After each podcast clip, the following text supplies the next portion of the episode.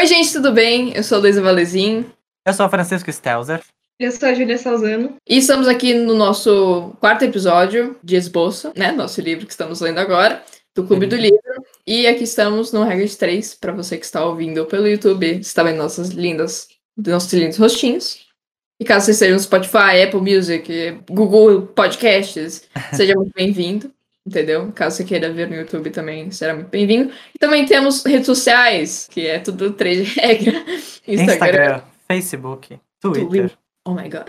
E, bom, esse capítulo, não sei se vocês acharam também, eu achei bem longo. Sim, E bastante. Sim. é desnecessariamente longo, na verdade. Eu acho que teve. Não é que teve pouco conteúdo pra muita página, mas teve pouco, muito conteúdo pra pouca página, entendeu? Eu não sei se pouco conteúdo, mas. Porque, obviamente, não seria um capítulo se não tivesse co- conteúdo. É. Mas, tipo, é, tem. Tipo, a história progride nada. Eu não sei. Porque se eu for parar pra pensar, todos os outros capítulos também são meio que. Nada acontece na história muito, sabe? E ela dá meio uma brisada. Sim, é acho, que. é, pelo, tipo, pela pessoa que tá no episódio já ter contado a vida dela, eu acho que ela fica brisando, sabe? É, exatamente. Ela fica ok. brisando. É basicamente assim. Caso você não tenha visto o último episódio, basicamente ela vai pra. Ela tava no café, né? Ela vai pra casa dela, que ela. Da Cléria lá, que ela alugou, enfim, pra passar essa temporada em Atenas. Daí ela tinha combinado com o cara do avião, é, o vizinho de poltrona dela do avião, para eles se encontrarem, porque tinha um barco e eles iam se encontrar, acho que um dia depois que eles tinham chegado, né? Lá em Atenas. A gente até E- tava. A gente perguntou no começo, lembra? Do último episódio. O que, que aconteceu? Ele foi pro barco? E É, agora? e aqui estamos no barco. Bom, então basicamente ela chega no apartamentinho dela, depois de ir lá no café. Daí ela tinha combinado com o cara, né, do vizinho lá pra eles se encontrarem, porque ele tinha uma- um, um avião, ele tinha um barco. Daí ela vai lá, se encontra com o cara. Aliás, é muito louca ela, porque ela conhece ela- ele no avião e, tipo, confiou a vida dela pra ir num barco que o cara podia, no meio do oceano, matar ela e tacar ela no meio do mar. Ninguém não Então, quer assim, saber. Não, ninguém É não quer saber, é muito louca ela. Mas ok. Seguimos, seguimos, né? Daí ela se encontra com o cara, daí o cara fala, ai. Ele fala isso, ah, meu barco não é tão grande, meu carro também não é tão luxuoso, assim. Ele fica tentando É. se justificar das ações Sim. dele, porque ele tem. é, é, Eu sinto ele muito inseguro, sabe? É uma vibe muito esquisita pra mim. Tipo, ele fica o tempo todo. Sim. Ai, eu não te contei, mas o meu filho tem um problema, não sei o quê. Ou, ai, não, não liga pro meu carro, ele é horrível. Ai, não liga pro meu barquinho, ele é horrível. Gente, isso aqui é o quê? Você tá tentando impressionar a moça fazer que ela sinta a nota dó. Ah, uma coisa que eu senti também é que, tipo, não sei se é porque eles não se conhecem, mas ela conseguiu descrever muito bem essa, tipo, tem um clima muito constrangedor por causa disso. Tipo, Sim. esse dá pra sentir, assim, sabe? Tipo, essa, esse sentimento constrangedor de quando você conhece alguém e tem essas conversas, sabe? Uhum. Sim, é, mu- E o é jeito que ela descreve esquisito. ele também. Eu acho que é muito diferente da vibe que ele tinha passado no avião. Porque no avião parecia que ele era um cara todo uau, porque eu sou foda, porque uau. Entendeu? Daí agora é só, tipo, ai, meu barquinho. E, tipo, parece que ele criou uma imagem dele, agora ele queria justificar que essa imagem era só uma imagem mesmo, não era de Sim. fato a vida dele. Inclusive, tem uma Sim. citação que fala exatamente isso, ó. Esse encontro do avião, né? É, fora, de certa forma, imaterial, acima do mundo. Olha só que engraçada a jogada. Desculpa. acima do mundo, os objetos não tinham tanta importância, as diferenças eram menos aparentes. A realidade material do meu vizinho, que lá em cima parecia tão leve, ali embaixo se concretizava. E o resultado era que ele parecia mais desconhecido ainda, como se o contexto fosse também uma espécie de prisão. E, e é isso mesmo.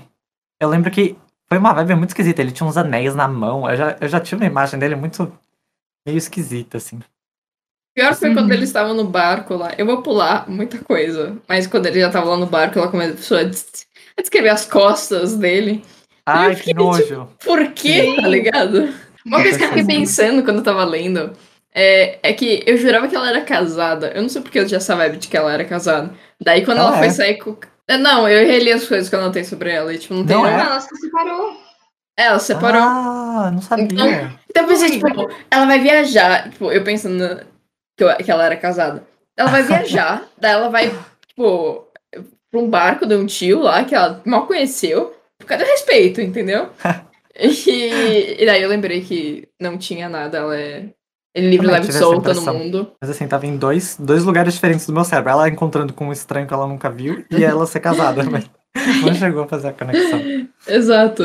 Então, pra mim foi muito estranho quando eu pensava que ela era casada, ela só sair com ele. Porque não, pra, pra mim nada pareceu romântico, sabe? Nada que ele, nenhuma conversa que eles tiveram pareceu romântica, nada. É. Pareciam amigos. Só. Eu achei meio estranho. É, eu achei engraçado. A primeira coisa que ele falou pra ela foi: dormiu bem. Daí tem uma frase dela que é tipo. Estava quase na hora do almoço e eu havia passado a manhã inteira na rua, mas ficou, ficou patente que ele que desejava criar uma esfera de intimidade na qual nosso conhecimento um do outro era ininterrupto e na qual nada me acontecera desde que havíamos nos despedidos na fila de táxi do aeroporto na noite anterior. Mas enfim, basicamente ela fala que ela descreveu esse sentimento que eu acho muito esquisito. De quando você tá falando com uma pessoa, por exemplo, por mensagem, você fala, tipo, ah, sei lá, você esquece de mandar mensagem pra pessoa, e daí você fala, sei lá, uma da tarde, você fala, dormiu bem. Como se, tipo, não tivesse acontecido nada entre vocês terem se falado de noite e de manhã, sabe? E daí me Uhum. passou essa vibe meio esquisita, assim, de Uhum. você tentar criar essa intimidade. Tipo, se acontecesse a outra, ela teria falado se acontecesse alguma coisa. Tipo. Ah, eu acho que o cara tava tentando puxar papo. Daí eu acho que ela tá sendo muito crítica, entendeu? tipo, o cara não te Bom, conhece, tá ligado? Foi Ele puxar só quer- papo com a Rachel Clusk. Quer dizer, não a Rachel Clusk, com a mulher que é a Rachel Clusk. É. Black and Rachel Cusk. Mas, tipo, mesmo assim, sabe? Eu acho que acho que às vezes você tem que só relaxar do mundo. Você não tem que ficar pensando tantas coisas sobre as pessoas e ficar analisando e ficar culpando, sabe? É verdade. O cara, o cara nem pensou que se você acordou uma hora da tarde ou seis da manhã, entendeu? Ele só quis puxar papo. Então não seja É, tão essa, a dura. narradora. É que essa narradora, né? Qualquer detalhe. Mas Ela agora vai- essa já anali- analisa até a quinta É pedir muito dela. entendeu? É Exatamente. pedir muito dela, de fato.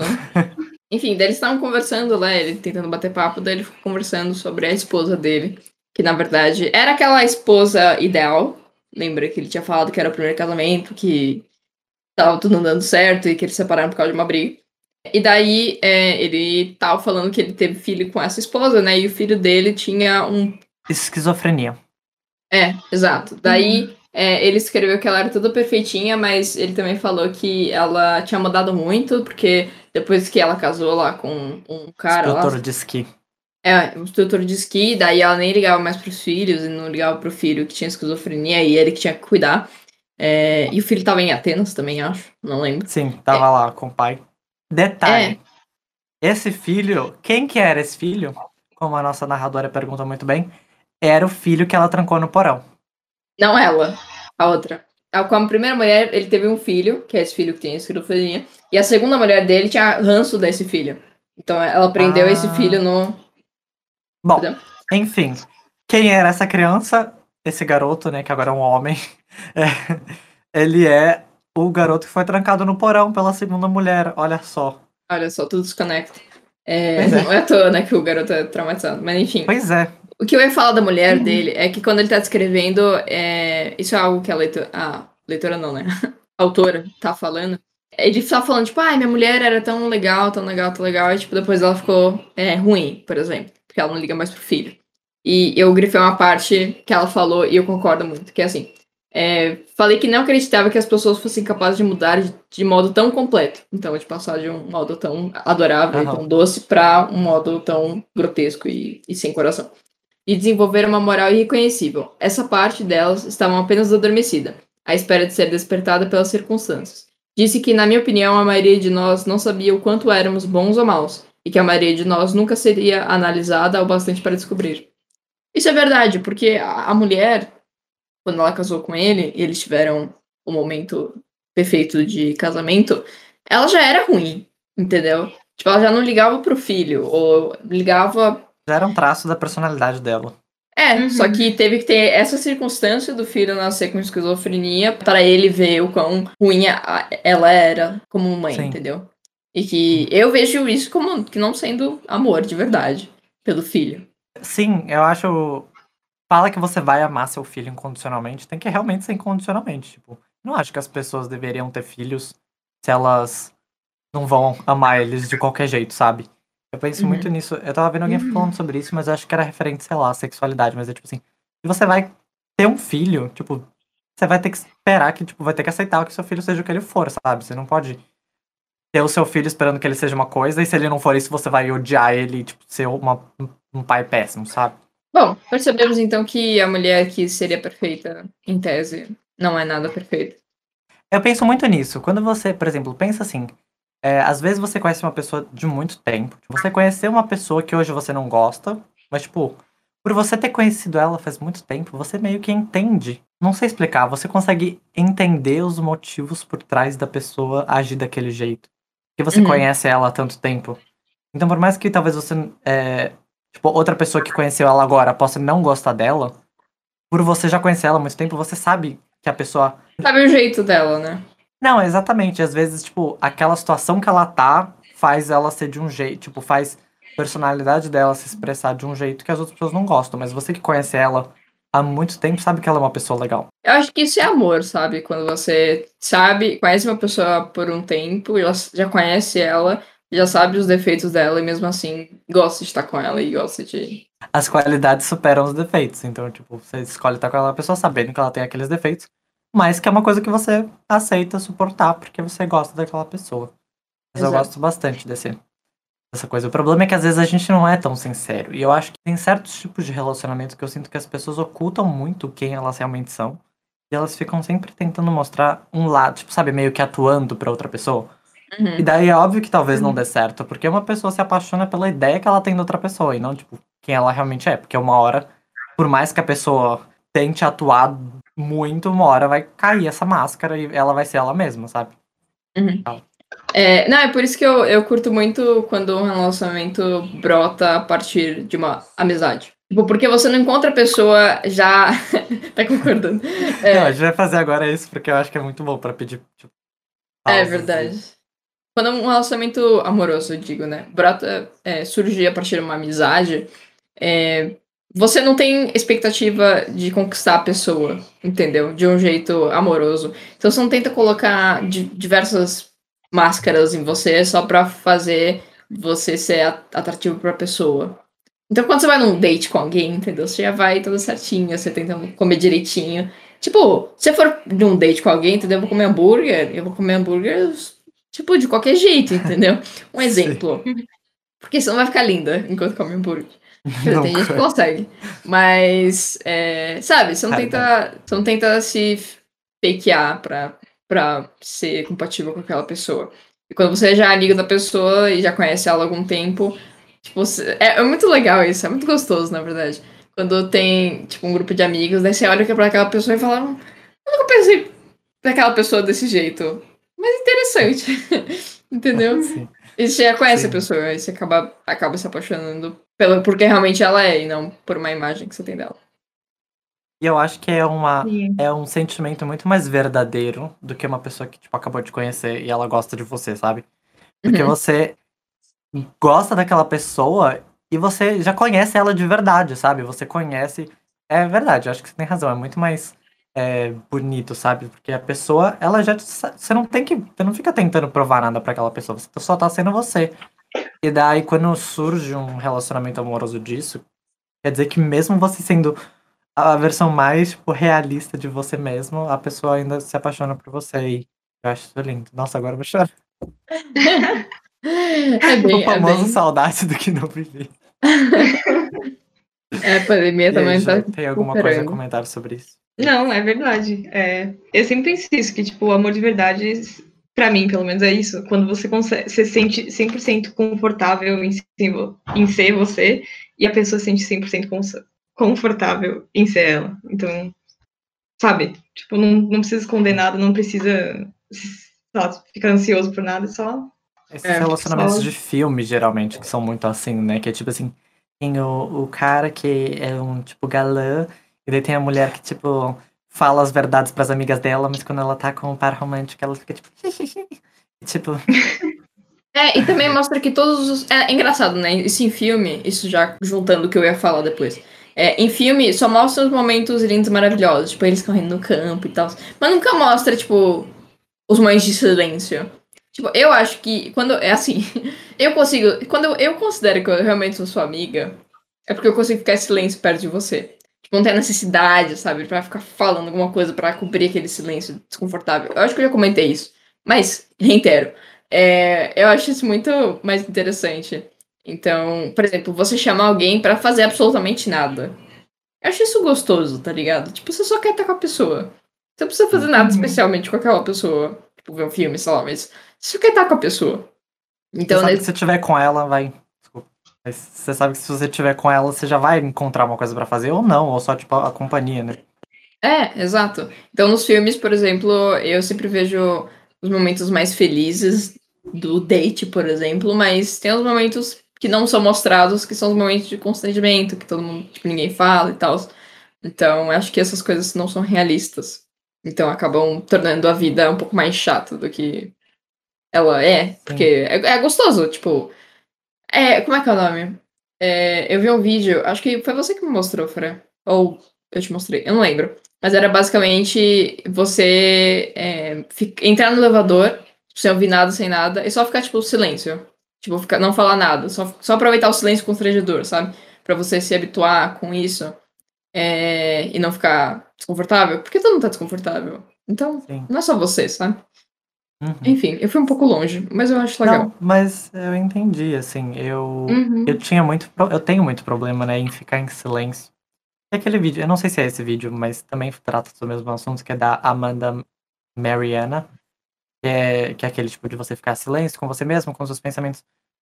Mas é isso, eu tinha muita dificuldade em. Eu tipo, tinha muito, muito dificuldade em ficar em silêncio perto das pessoas, assim. Eu ficava do lado de uma pessoa em silêncio e já ficava tentando criar uma coisa na minha cabeça pra falar imediatamente. E foi quando eu comecei a morar com a minha avó depois que meu avô morreu, que eu tinha que ficar muito tempo, tipo. Eu não, eu não era tão próximo assim da minha avó, então assim, não, eu não tinha assunto com ela. Daí a gente tinha que ficar na mesa de jantar, às vezes a minha mãe não tava, meu irmão também não tava. E ficava eu e ela, assim, tipo, comendo lado a lado. E no começo era uma coisa sufocante, assim. Tipo, eu não.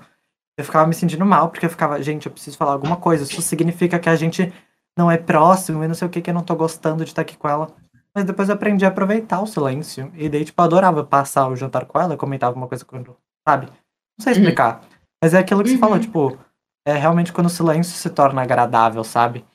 E daí depois, quando meu irmão chegava e ele tinha a mesma coisa que eu, ele não entendia, porque eu ficava tranquilo em silêncio. E ele ficava, Fran, fala alguma coisa, Fran, não sei o quê. Eu tava tipo, não, não precisa falar nada, tá tudo bem. É, exato. É engraçado isso, mas é algo que faz parte, né? Eu acho que quando Bom. tiver, quando acabar a pandemia, provavelmente isso vai ser 30 milhões de vezes aumentado. Mas isso é o que a gente tem que superar, não é mesmo? Sim. Bom, é, eu tinha uma nota estilística de, de forma pra fazer sobre uma coisa que eu percebi que ela faz na escrita dela que eu achei interessante, porque eu nunca tinha visto. Que às vezes ela pega, em vez dela falar que a pessoa fez uma pergunta, ela insere a pergunta na própria narrativa, eu não sei explicar. Então, por exemplo, ó. Sei lá, perguntei o que havia de errado com seu filho, seu rosto ave ficou sério. Eu conheci o distúrbio chamado esquizofrenia? Bem, era disso que seu filho padecia. Tipo, sabe? Ela fala, eu Ela conhecia, mescla só que, tudo. só que foi ele que perguntou, não foi ela que se auto-perguntou isso. Eu achei legal. E depois ela fala também, eu acho. É, Ah, falando da filha de- dele, que trabalhou no Vale do Silício, empresa de software multinacional, e estava agora no Vale do Silício, lugar, lugar da qual eu certamente deveria ter ouvido falar. Então, é tipo, é como se o cara tivesse falado, ah, você se- certamente ouviu falar, só que ela inseriu isso na própria. E eu achei legal, porque Sim. é um jeito de encurtar, sabe? Você não precisa criar um, tipo, diálogo só pra poder mostrar isso. Uhum. É verdade, tem. Nossa. é, Vendo aqui, tem poucos lugares. Sabe quando um personagem vai falar, daí tem aquele tracinho, daí. Tipo, Uhum. tem muito pouco no livro, só que tem bastante diálogo. Então é legal Mas esse acho- modo que ela faz. Será que é? é, eu acho que é por isso, né? Porque tem tanto diálogo no livro que se tivesse isso ia ser tipo. É, não ia, ia Não sei o que, não sei o que, falou. É, exatamente. Não sei o que, não sei o que, exclamou. Não sei o que, não sei o que lá. É, cansa um pouco. É, É o que eu queria falar, em, tipo, juntando com o negócio da primeira mulher lá, não sei se vocês já notaram isso também, mas quando ele tá. Foi conversar com a mulher depois que eles se separaram e ela foi namorar o cara lá de estrutura de esqui, daí é, ele fica falando, tipo, ah, o que, que ele tem que eu não tenho exatamente e tal. É, acho que foi mais ou menos esse, esse o diálogo. Daí ela falava assim, e ele é o exato oposto de você. E, e depois aparece um, um trecho que ele tipo, comenta com a própria autora, né? É, não, não é Raquel, é outra pessoa, é, é a mulher. Ela fala: Meu vizinho disse que estávamos quase lá, torcia para que eu não tivesse achado a via viagem longa demais. Então, eu acho que essa insegurança que ele tem de ficar perguntando, de ficar tipo, questionando se a pessoa tá gostando, se de ficar se justificando, vem também disso que a mulher falou dele, sabe? Porque eu acho que ele, ele colocava ela tanto num patamar tão alto que a partir do momento que ela fala, ah, ele é o extremo oposto de você, tipo, você deve se sentir muito mal, sabe? Então, não Sim. sei se vocês notaram isso também, mas eu acho, eu acho que talvez seja daí que ele veio aí de segurança. Eu não tinha notado isso, mas faz sentido. Eu achei é. que pode ser. É, né? Não sei. Ah, então. É, é nessa parte que tá. É um pouco antes, na verdade, mas é nessa parte que tá uma frase que quando você lê no Kindle, ele mostra o. Tipo, frase que muitas pessoas highlightaram. E daí tem essa que ele falava. É, que ela tá falando do Vale do Silício e tudo mais. E daí, é basicamente ele tá falando sobre a filha que, tipo, foi lá pro Vale do Silício e o filho que ficou, tipo, trancado em casa no. Na coisa do. Sei lá, no, no, com a esquizofrenia dele. E ela fala: Parece que o sucesso leva você para longe daquilo que você conhece, disse ele, enquanto o fracasso o condena a isso. Daí eu achei uma, uma frase muito. Tipo, eu marquei também essa. É muito. Sim, tipo, eu também. É muito isso, sabe? Tipo, pra você tipo, crescer, você tem que tipo, tentar sair da sua bolha cada vez mais, sabe? Porque senão. É aquilo que a gente tava falando desde o começo, né? Imagina se você nunca tivesse conhecido o mundo fora da sua, da sua bolha familiar e da sua bolha, tipo, se não tivesse internet, sei lá. A gente já tá muito. E a gente ia ser uma versão muito menor de nós mesmos. Uhum. É, isso Sim. a gente comentou no segundo capítulo, se não me engano, do cara que foi morar lá nos Estados Unidos e que ele é percebeu verdade. que. Uau! E tipo, é verdade. É, é engraçado. Mas no fim ele voltou. É, no fim ele voltou. Mas mesmo assim é engraçado, porque a gente sempre fica falando, ah, porque, ah, sei lá, gerações passadas, décadas passadas eram bem melhores que agora. E, tipo, muito melhores, uau. e por um lado, sim, como a gente já comentou, claro. Mas, mas por outro lado, eu acho que a gente tem muito mais abertura para conhecer outras formas de vida que. Não outras formas de vida, mas outras maneiras de viver. também. Mas outras maneiras de viver que, que pra gente não é. não faz parte da nossa bolha, sabe? Então eu acho Sim. que isso cria uma diversidade muito maior. E, e também você integrar as pessoas, sabe? Porque eu vejo isso, tipo, dos meus avós, por exemplo. Tipo, eles veem algumas coisas que, que para eles são completamente absurdas. E quando eu vejo, eu falo, tá, normal. Tipo, beleza, sabe? E eu acho uhum. que também tem a ver com. Ah, acho que você pode aprender, sabe, com essas coisas tão diferentes, sabe? Às vezes você, tipo, por você ficar meio, sei lá, acho que às vezes até, tipo, assustado mesmo, porque é uma coisa que você nunca viu. Uhum. Mas quando você, tipo, tira essa visão da, da, da ilusão e do preconceito da imagem preconcebida que a gente tem das coisas, a gente, tipo, se surpreende e acaba, tipo, sei lá, crescendo e aprendendo com isso. Eu sinto uhum. muito isso. É verdade. Ah, vamos voltar pra narrativa. Então, daí ela tava. É... Enfim, ela entrou no barco, né? Esperou o cara pegar o negócio, ela já entrou no barco, ela ficou descrevendo as costas do cara, que eu achei. Nojento. Eram nojentas. É. é. Quer dizer, do jeito que ela descreveu é nojento, mas provavelmente eram umas costas, costas normais de alguém que já tem Tinha 60 é. anos. É, é exato. Ah, é. é.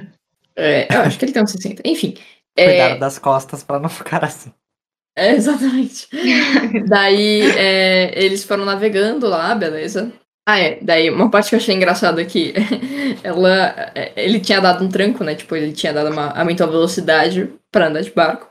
Daí ela, ela ficou quase que ela ficou puta com ele, tipo, ah, porque você não me avisou antes e tal. Daí, tipo, sei lá, achei Sim. engraçado isso. Ah, é... eu anotei. Ah, calma, eu anotei uma coisa dessa, uma frase dessa parte que eles estão no barco.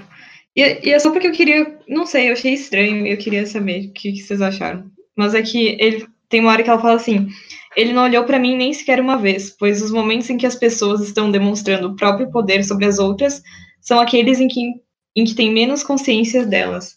E aí eu achei, tipo, nossa, tipo, sabe, porque ele tava querendo. Sim. Eu acho eu... muito. É verdade. Eu grifei também, eu coloquei. Aquilo era então uma performance, um ato de exibicionismo. É. Uhum. Mas é isso, tipo, ele tava querendo. Por mais que ele fosse inseguro, na hora que ele subia no barquinho dele e, tipo, fez a mão no volante, ele tava todo todo. É, Mas isso mostra quão. É, a pessoa é, tipo, meio narcisista, assim, ela não tá fazendo aquilo pelo outro, ela tá fazendo aquilo por ela, pra, tipo, se. Hum, lembrei de uma música que eu podia ter mostrado pra vocês antes da gente começar. Mas como a gente teve um limite. que, que, que, como é que fala? É, Stop talking. É, you're not that interesting, start listening. E daí, tipo, a, a, o negócio inteiro, ela, tipo, falando, tipo, cara, nem se você tivesse escalado o Monte Everest, ou se você tivesse fugido de uma prisão. Tipo, às vezes é mais interessante você ouvir o que a outra pessoa tem pra falar do que você sempre ficar se mostrando. E eu achei legal a mensagem da música. Sim, é, bem legal. É, uma coisa que. É, tipo assim, tem duas coisas que eu queria falar sobre isso. A primeira é que a posição dele, quando ele faz isso, eu achei que é quando meio que o poder sobe a cabeça, sabe? Você só esquece das outras pessoas e só liga pra você mesmo, porque você é mais interessante, que nem você falou.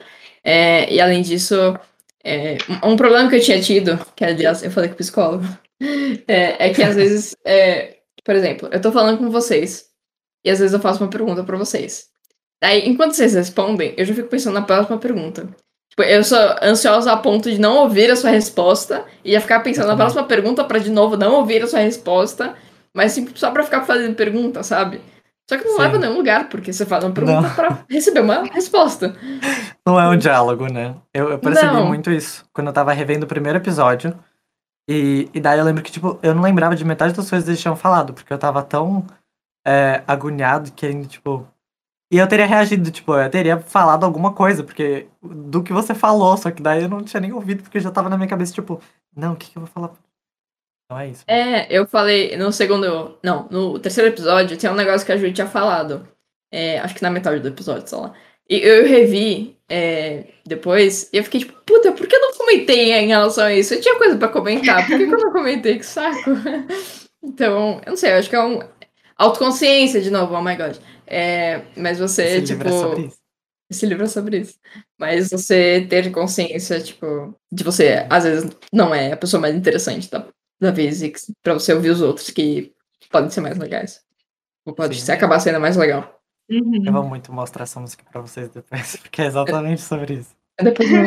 Ai, É, é, depois disso que a Ju eh, colocou, que ele fala. é, Perguntei-me o que teria sentido caso houvesse chegado ao seu destino e descoberto que eu não estava mais ali. Ah, é. Imaginei, imaginei o explicando, é, explicando esse seu último ato de descuido para a mulher seguinte que encontrasse num avião.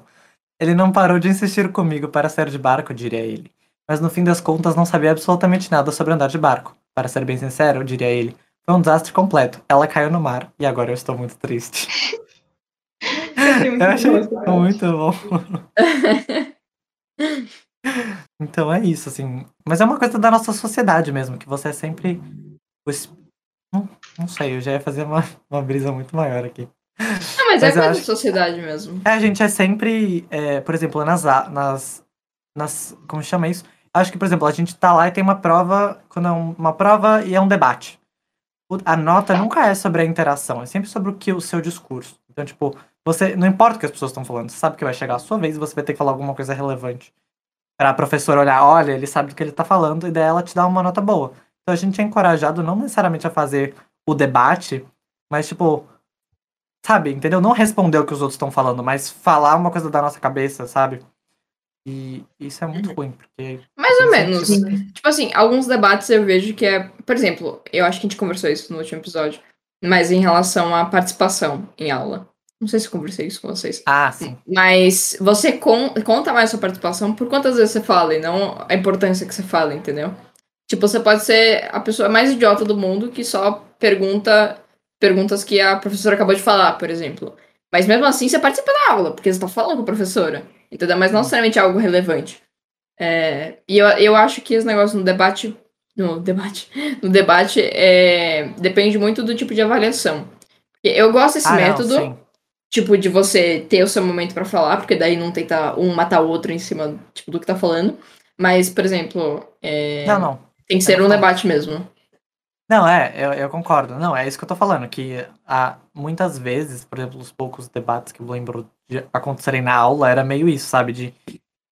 Na verdade, eu acho que não é nem debate, é tipo os estilos de trabalho em grupo que, que a gente tem. É isso de. Um trabalho em grupo é uma apresentação, então é tipo todo mundo em silêncio, ouvindo, sabe? Tipo, sabe, todo mundo em silêncio ouvindo e você falando sozinho.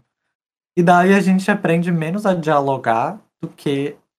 Tipo, mais, mais a dar um- uma palestrinha do que, do que realmente, tipo, ouvir uns dos outros. Você aprende mais a lacrar do que. Exato. É verdade. Fazendo seu ponto. Não, mas Cultura é. da lacração. Tudo começa com o PowerPoint. Mas é. Uma coisa que eu percebi nesse livro é que é muito. São coisas muito pontuais. Tipo, os nossos diálogos. Tipo, o que a gente tá falando agora, eu não sinto que eles se conectam tanto. Eu acho que eles conectam ma- mais com outros capítulos do que a narrativa do capítulo em si. É, É, outros- Francisco. Não, não, eu tô, tô brisando aqui na- no que você falou, mas é isso, ele. Hum. Não é que ele, tipo, tem o mesmo tema que, por exemplo, naquele anterior eu tava tipo, ah, ilusão e realidade. Uhum. Esse ele tá meio que pegando co- várias coisas de outros. Mas eu gosto disso, tipo, são temas. Ah, é muito gostoso isso quando você vê uma coisa que, tipo, você começa a conectar. Porque não tá escrito, mas tá escrito.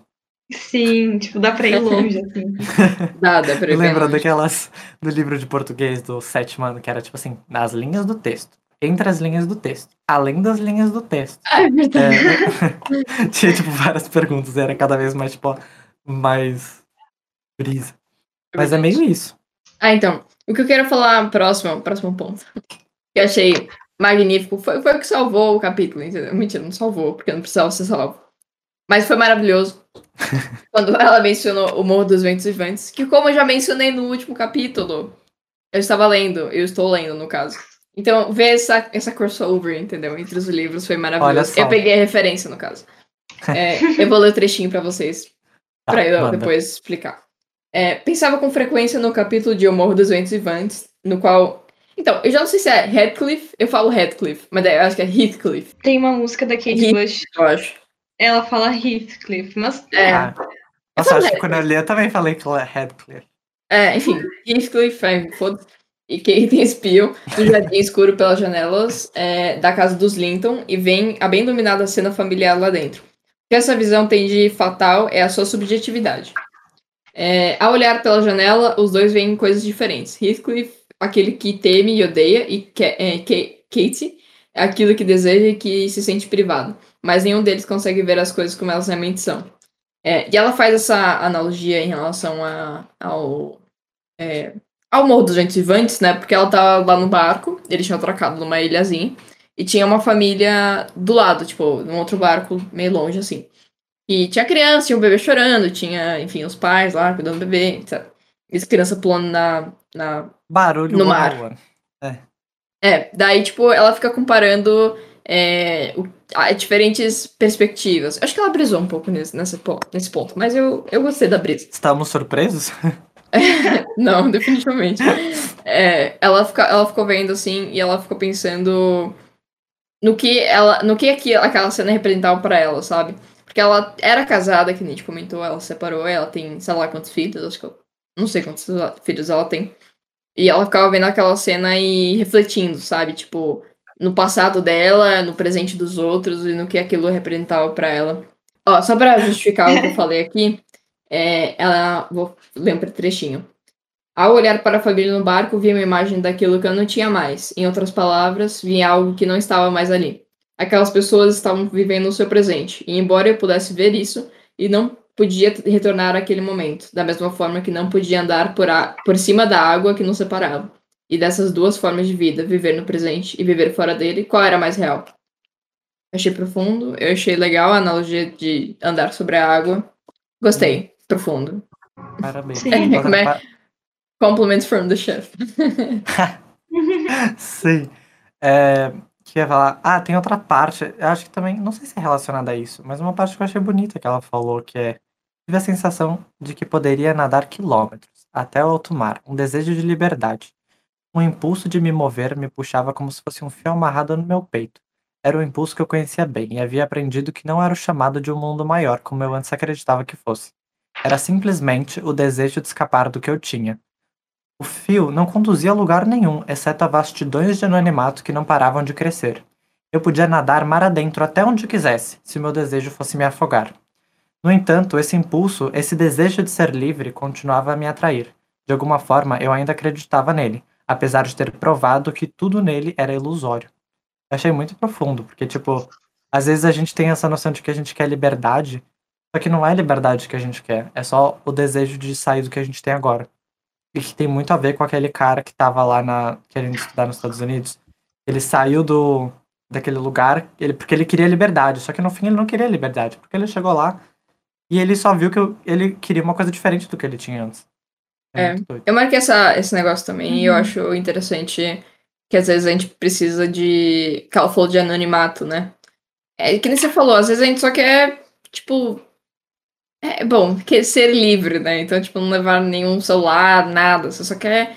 Porque ninguém te enche o saco, entendeu? Você faça as coisas que você quer. Não porque você precisa fazer essas coisas, mas porque você realmente quer fazer aquelas coisas. Eu acho que quanto mais velho você fica, menos você tem essa liberdade de, de fazer o que você quer. Porque, enfim. Dizer, depende, né? Depende do seu estilo de vida, mas geralmente Então, é assim. Mas daí ela fala justamente sobre isso, que é, às vezes não é liberdade que você quer, só que você Uhum. só quer uma coisa diferente do que você tem, entendeu? Talvez você fosse Exato. muito feliz em um contexto diferente com a mesma liberdade. Exato, exatamente. É. Mas eu acho que tem a ver com as responsabilidades também, né? Que você tem. Sim. Tipo, Ai, é muito. Ai. Sei lá, é muito doido isso. Porque qual é o máximo de liberdade que alguém pode ter? Pra você falar, ah, não, eu quero ser uma pessoa livre, que vai para vários países e tudo mais. Mas quando você estiver lá, você vai ter a mesma liberdade que você tem aqui. Você só vai estar em um lugar diferente. Não? que é a sensação de liberdade, tipo, você É. poder fazer isso. Sim. Mas então, é aquilo que ela falou. Tipo, não é necessariamente liberdade, é só você querer ir para outro lugar. É Sim. muito estranho. É estranho, mas é legal. pensar desse jeito. É. Ah, então ele fala sobre. Eu acho que não sei se os pais dele ou se os tios dele, mas ele tá falando sobre o relacionamento de, desse- de um desses dois casais. E ele fala que isso deles sempre ficarem com essa fachada é, é, não, não faz com que as pessoas não entrem em conflito. Ah, então era sobre isso. É tipo, sobre sempre ter uma fachada e evitar conflitos e evitar falar as coisas que incomoda. E daí ele fala é, que isso aproximava eles, é, que isso fazia, tornava o relacionamento deles uma guerra mais fria, embora talvez mais amarga. Então o que eu anotei é isso, tipo, as pessoas que, que mais que às vezes falam as coisas na hora, na minha opinião, são as pessoas que no fim acabam tendo menos é ranço uma da outra, porque ela já fala tudo que incomoda na hora, ela não fica guardando pra si. Daí o que eu escrevi aqui é quando você fica com as coisas dentro de você, você cria um, um efeito borboleta, e aquilo que podia ser resolvido em um segundo, que você já tipo, fala que incomodou, vai virando uma coisa que vai sendo arrastada, e você vai ficando com essa coisa que vai crescendo. Eu acho que o efeito É. não seria borboleta. Seria bola de neve, mas saiu o jogo. Não, mas tipo, o que eu queria dizer do efeito. Eu acho que nesse sentido tem o mesmo significado, porque, tipo, uma coisa pequena tem um grande impacto depois. Mas que também Sim. é bola de neve. Mas, Ah, Entendi, sim, entendi. Entendeu? Uhum. É, é, mas eu acho que talvez bola de neve seria melhor, porque. Ah, não, mas borboleta, porque não, a causa não é necessariamente relacionada, mas vai, tipo. Enfim. Sim, sim, sim, Porque afetou. efeito borboleta, bola de neve. É, isso é que o problema. O problema que eu pensei que isso tem de você ficar guardando essas pequenas coisas pra você é que, por que você não resolve elas rápido? Tipo, se você tem várias brigas com uma pessoa, tipo, que você gosta e que você se entende, tipo, várias coisas que você fala, por mais que fique muito agitado no momento, aquilo vai, tipo, passar depois. Mas se você fica, tipo, ah, eu fiquei com um ranço de uma coisa que ela disse, um ranço de outra coisa, essas coisas que vão se arrastando, elas vão somando, tipo, várias dessas pequenas coisas que, que seriam resolvidas vão, vão, vão coisando. é, e Não faz sentido, porque você quer E daí vai evitar. É, você É. evita conflito, só que é isso que falou, uma guerra mais fria. Então, é uma coisa que. Daí, de repente, tudo acaba. E, tipo, explode uma coisa. E parece que não veio de lugar nenhum, mas na verdade veio Uhum. dessa. Dessa. É, você fala, tipo, nossa, como assim? Tipo, ele fala depois com a mulher dele. E, ah, não, a gente acabou por uma briga boba.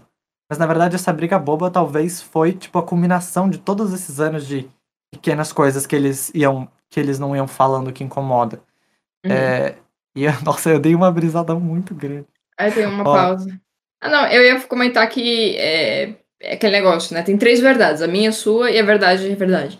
Então, você guardar pra você e não discutir com a pessoa, às vezes você pode ter entendido, tipo, ter tido um mal entendido, entendeu? Então, aquilo Sim. que você guardou como ranço, na verdade, não, era aquilo. Foi o que você ente- entendeu da situação, sabe? Então, por exemplo, o relacionamento pode, o relacionamento pode acabar de várias, tipo, coisas que vocês não conversaram e que, na verdade, não eram nada daquilo, sabe? Não, você vai falar que às vezes é só também falta de comunicação mesmo. Tipo, comunicação básica, às vezes, de sentimento. É aquele negócio das facetas, né? Uhum. É. Então, basicamente, é, eu, nas minhas anotações, eu comparei um relacionamento desses como se fosse, tipo, por exemplo, um peixe a gente aprende na aula de biologia, magnificação trófica, que o peixe envenenado vai comendo o outro e daí vai acumulando. Mas vou cortar. É basicamente um peixe numa, numa água poluída e ele vai sendo, tipo, levemente. É, tipo, levemente. Tipo, É de pouco em pouco. é, exato. Ele vai sendo, tipo, você vai meio que ficando amargurado, e vai sendo envenenado pouco a pouco.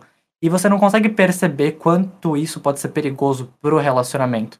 E daí vai chegar uma hora que você vai morrer, porque você fica, tipo, se, se envenenando, envenenando, e aí você morre. E daí, no fim, toda a relação era só uma fachada de que, ah, tava tudo estável, tava tudo bem, a gente nunca brigava. Que estranho que acabou do nada. Mas é isso, tipo, era justamente por essa fachada da estabilidade que a coisa acabou do nada. Porque, na verdade, não é que as coisas sempre. Vocês nunca brigaram. É que todo vocês guardaram tantas coisas pra si que chegou uma hora que ninguém mais aguentava. É. O famoso precisamos conversar. Ele sempre vem nessas horas. Sim, exatamente.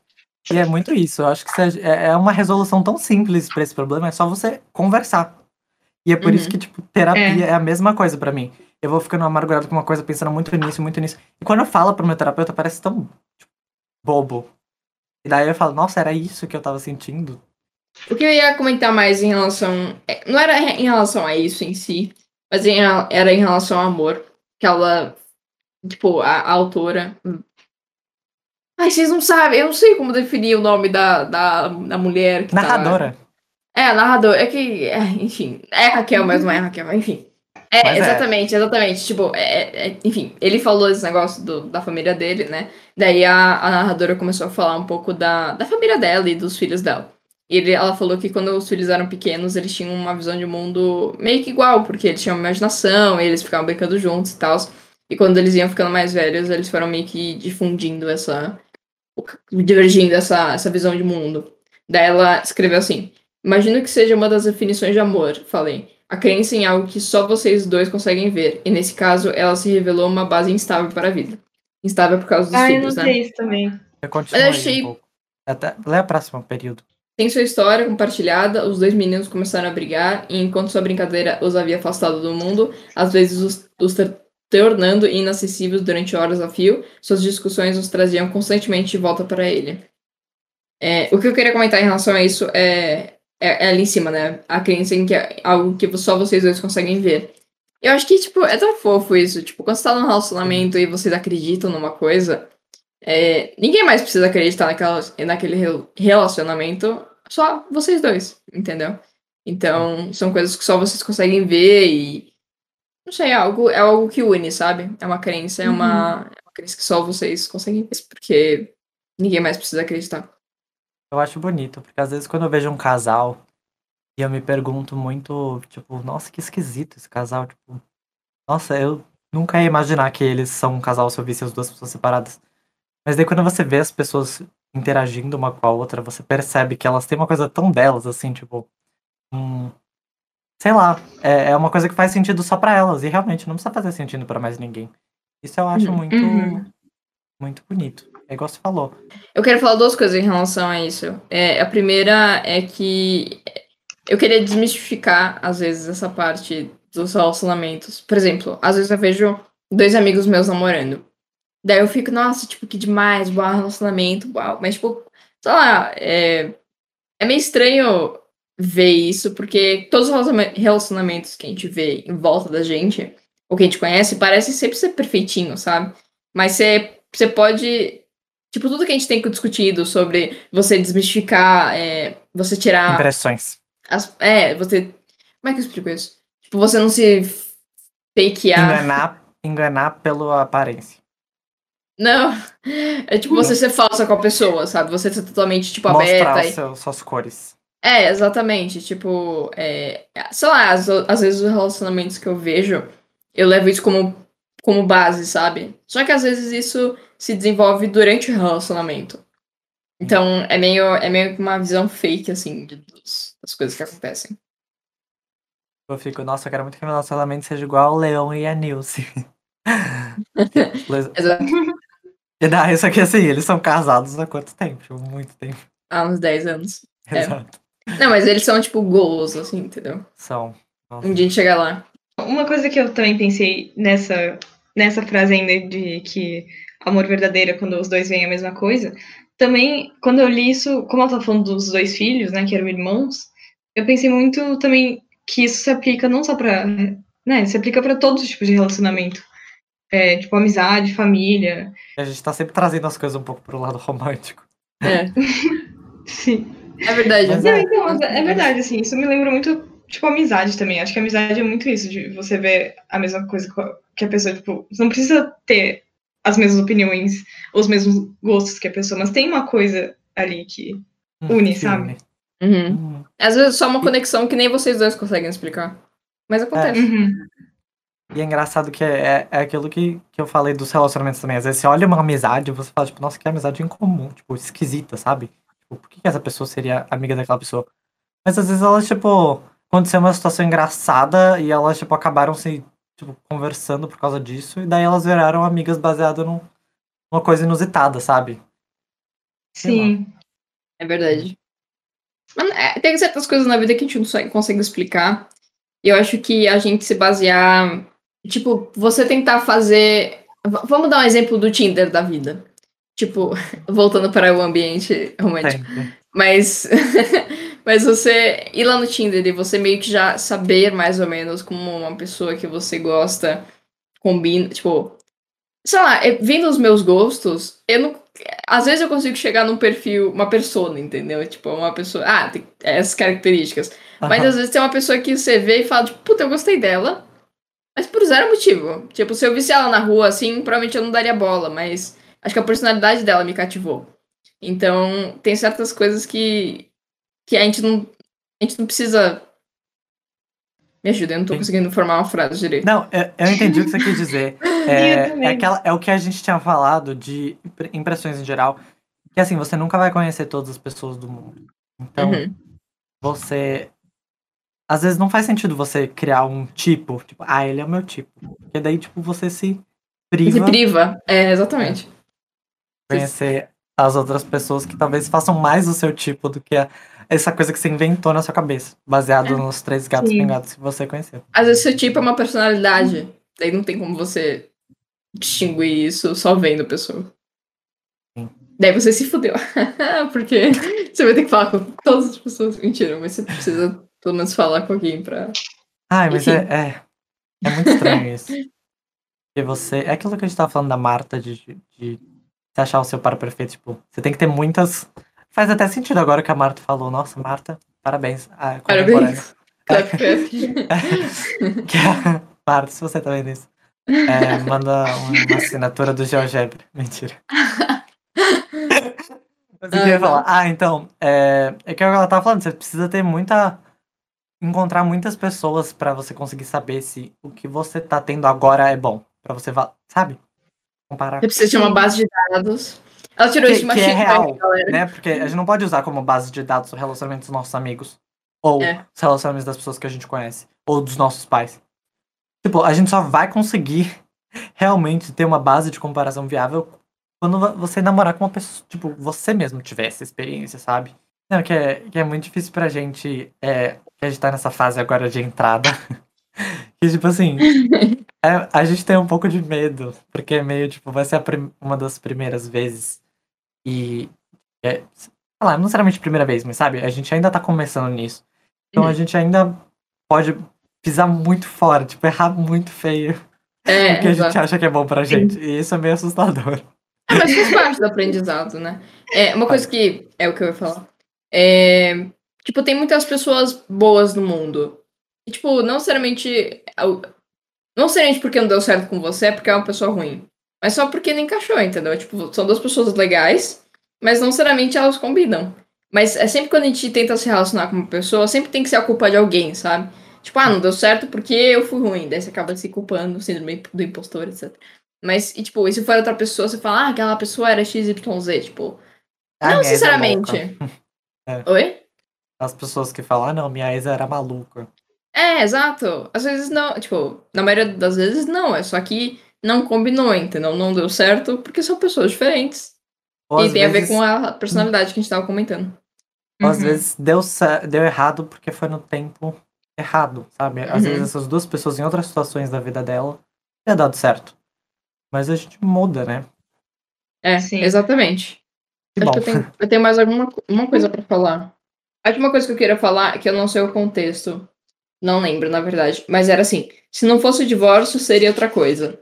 É, disse ela. Não existia. Desculpa. Não existia infância perfeita, embora as pessoas façam de tudo para convencer você do contrário. Uma vida sem dor é, era algo que não existia. E, tipo, é verdade. Sempre a gente fica falando, ah, a infância tem que brincar, você tem que ser perfeitinha. Tipo, a criança, ai meu Deus, não tem que ter nenhuma preocupação. E não é verdade. A vida é feita de problemas. Então, você mistificar que, pelo menos na infância, você não precisa ter problemas, você começa a achar que sua infância é problemática, sabe? Às vezes, não, é uma infância, infância normal. Tem problemas. Sim. Sabe? Também é uma mistificação que a Uhum. gente tem. E como pai também, né? Você, tipo, por mais que você tente, você não é perfeito. Você vai errar, você é um ser humano. Então, assim, também não se culpar sobre tudo que acontece com seus filhos. Porque eles, no fim das contas, eles também são seres humanos. Eles também vão errar, e não necessariamente é culpa sua. É, exato. Fazer decisões erradas, sabe? Não, não necessariamente foi uma falha de criação que foi você que fez. Uhum. E é muito discutível isso, né, de, de É. educação. Tanto que a gente tava conversando sobre isso.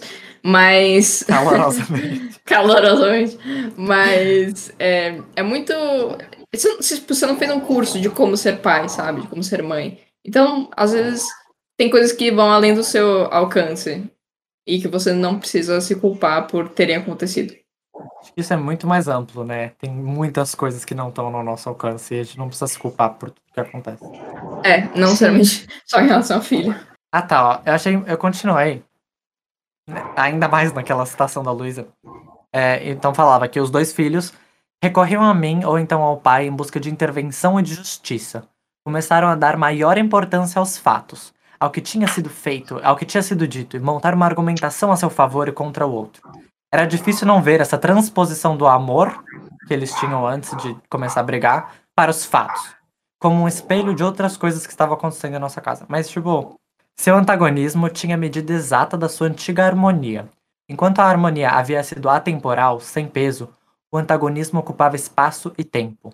O intangível se tornava sólido, o visionário ganhava corpo, e o privado virava público. Quando a paz se torna guerra, quando o amor vira ódio, algo nasce para o mundo. Uma força de pura mortalidade. Se o amor é aquilo que nos torna, torna imortais, como dizem, o ódio é o contrário. Tá, então é porque eles sempre brigavam, e daí, basicamente, é, e eles, eles gostavam muito, e daí, de repente, quando eles cresceram, eles pararam de olhar esse sentimento que eles tinham em comum entre si, eles pararam de, de se relacionar através do amor que eles tinham e começaram a se relacionar através dos fatos. Então, um falava, ah, não, mas ele falou aquilo pra mim, e o outro me bateu, e o outro não sei o quê. Eu acho que quando eles cresceram e eles saíram desse mundo de imaginação e de, de ilusão e de, tipo, dessa questão de, tipo, viver numa outra realidade, começaram a se atentar à realidade, aos fatos, é, tipo, esse amor se transformou meio em, tipo, uma intriga. É isso que ele fala. O visionário ganhava corpo, o privado virava público.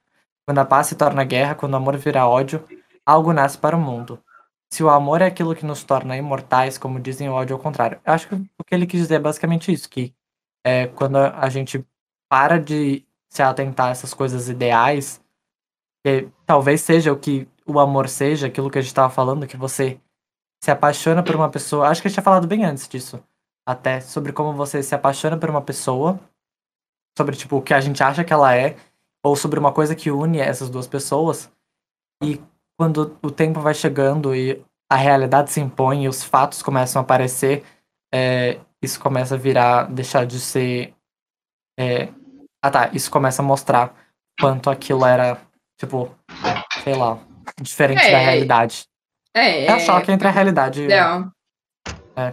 É justamente a ideia do romancismo, entendeu? Que a gente estuda na escola. Tipo, geralmente é, é engraçado, a gente no romancismo fica descrevendo, por exemplo, as mulheres, né, como perfeitas, lindas, maravilhosas. E, e tinha, eu lembro disso que tinha uma, uma aversão a, a descobrir a realidade. Tipo, às vezes as pessoas não queriam se envolver com as outras porque gostariam, gostavam de viver naquele mundo de, de idealismo. Isso. Então, é, é engraçado isso. Eu não sei se foi exatamente isso que faz tipo, faz relação com o que você falou. Mas eu vejo isso, por exemplo, quando você fica apaixonadinho por um. por um. É, sei lá, ator ou alguma coisa que tá fora da sua realidade, sabe? Luísa sabe bem. I, I, I'm actually president of the company. eu entendo bem, entendeu? É, então eu tô falando com propriedade. É, mas quando você acaba, tipo, entendendo mais como a pessoa realmente é, o que, que é o negócio da ilusão, a gente acaba não apaixonando mais porque se apaixonou por aquela, pela aquela ideia, né? Que, que nem você falou. É. É. Sim. E daí depois, logo depois disso, ela fala do. Eles estavam lutando para se libertar um do outro. Mas apesar disso, a última coisa que conseguiram fazer era deixar o outro paz. Então, tipo, eles estavam brigando porque um não suportava o outro, mas isso justamente fazia com que eles não parassem de, tipo, falar, tipo, é o que tornava eles juntos. É, ah, isso tem a ver com o que ela fala sobre querer ir para o mar aberto, mas que, na verdade, ela não queria liberdade, eles não queriam liberdade um do outro, eles só queriam sair do que, daquilo que eles tinham naquele momento, que era, tipo, essa discórdia.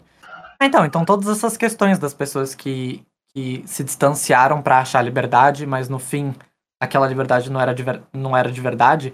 E quando a gente traz de volta aquela frase que ele tinha falado de que o sucesso é quando você distancia daquilo que você conhece e o fracasso é quando você é, é doomed, como você é condenado a isso, na verdade no fim ele falhou, porque mesmo que ele se distanciou da esposa dele, daquilo que ele conhecia, ele nunca conseguiu de verdade se libertar dela. Então, no fim, ele falhou. Porque ele tá sempre. É, ele para sempre foi condenado àquelas coisas que ele conhece. Ele nunca conseguiu. Por mais que ele tivesse se libertado da esposa, tipo, através do divórcio, ele ainda tinha o filho dele, ele ainda tinha essa conexão inquebrável com ela. Então, de certa forma, ele falhou, porque ele não conseguiu se distanciar daquilo que ele conhecia. É um negócio que, ele, que a gente tinha conversado em outro capítulo, que era que um amor cura o outro. Então, eu acho que, de certa forma, ele nunca amou a segunda esposa dele pra, pra ter superado a primeira, sabe? Então. Ou, é porque ele comenta muito mais a primeira esposa do que a segunda, então. Não sei se é porque é a mãe dos filhos dele, mas eu acho que tem uma carga emocional maior, sabe, com ela. Uhum. A última coisa é aquilo de dos filhos, mas que também tem a ver com isso da, tipo, fracasso e não sei o que, distanciamento e liberdade. Aprende-se muito depressa que nossos filhos só são imunes ao nosso próprio julgamento. Se o mundo os considera deficientes, você tem que aceitá-los de volta. Que, Eu anotei isso também. Que, é, que é aquilo de você, no fim das contas, é, sei lá, a gente tem um filho e a gente não pode esperar que os outros entendam. Ou quando você tem um relacionamento e ele é muito bom pra você, porque vocês têm aquela coisa que une vocês, é tipo, você não pode esperar que as outras pessoas entendam, porque aquilo é uma coisa entre vocês, sabe? Você conhece aquela pessoa e você sabe por que, que ela age daquele jeito. É, Mas eu acho que. pode- Desculpa, Fura, pode continuar. Não, eu só ia falar que você não pode esperar que todo mundo entenda é, os seus relacionamentos, porque no fim a pessoa não tá na sua pele. Uhum. Acho que em relação. Eu anotei essa frase também, mas eu pensei mais em relação aos filhos. Tipo, eu acho que quando você tem um filho, você precisa ser o único porto seguro dele, sabe? Você não, você não tem que ser o único, mas, tipo, você com certeza tem que ser um porto seguro dele, sabe? Porque, por exemplo, nesse caso, é ele deu exemplo de uma pessoa deficiente. Então, pelo menos você tem que estar lá pra ajudar, pra amar, etc. Mas você tem que estar lá, sabe? Pra, pra amar, pra acolher, e não necessariamente todo mundo tem que concordar com você, mas é porque é seu filho, então. Sim. De novo, não estamos falando isso para psicopatas ou qualquer pessoa que tenha cometido um, cri- um crime, mas. Que Concordar. é isso, é a responsabilidade de você ter um filho. É. Você não pode só sair tendo filho por aí achando que. É, exato. Isso também leva a vários traumas pós, tipo, quando você tá adulto, tá ligado? É engraçado quando eu tava conversando com a psicóloga, tipo, ela falou, tipo, a maioria dos traumas, assim, vem de quando você é criança, então. Que. De novo, não tem que ser uma infância idealizada, perfeita, mas tem que ser uma infância saudável, pelo menos. Não, eu acho que é isso. Acho que eu, eu concordei com tudo que vocês falaram. Acho que não, não tem mais nada pra falar dessa parte, não. É. Então, basicamente, o episódio acaba com ela voltando do barco, do negócio de barco. E só, ela volta e acho que Ela ela não gostou, não. É, acho que ela só gostou do, do passeio, que ela nadou e tal, mas acho que de resto não foi um belo date, assim, não sei se. É, do jeito que ela julgou ele. É, exato. É que ela ajuda todo mundo também, né? Então. É. É verdade. Mas assim, esse episódio foi meio desconexo, porque a gente leu esses capítulos faz muito tempo, ocorreram vários imprevistos. Duas semanas. É, e a gente ficou duas semanas sem gravar. Então a gente pede Sim. perdão qualquer coisa se tenha ficado muito desconexo, mas a gente deu o nosso melhor e o próximo capítulo a gente vai estar fresquinho de novo. Mas eu acho que rendeu umas discussões legais, assim. Sim, Mas acho que sim. Talvez se a gente tivesse mais descansado e tivesse lido o livro um pouco mais perto, talvez. Gente, sem idealismos. Não É, vamos... nós somos, Idealismo. nós somos humanos, entendeu? Às vezes acontece. A gente não fala Exatamente. nada com nada, mas pelo menos você tá aqui- aqui ouvindo a gente falando nada com nada. Olha então só. vocês já sabem, a gente tá três de regra em todas as redes sociais, Instagram, Facebook. É, confere lá, porque às vezes eu não confia muito nos nossos cronogramas, porque às vezes dão esses imprevistos e a gente tem que mudar tudo. Então a gente sempre avisa quando a gente posta lá. Então se você não quiser perder, vai lá, segue a gente também no Spotify, porque aí você recebe notificação cada vez que tem episódio novo. É, no YouTube também ativa o sininho. E, e é isso. Tchau! Tá, espero que tenha gostado. Beijo. Tchau.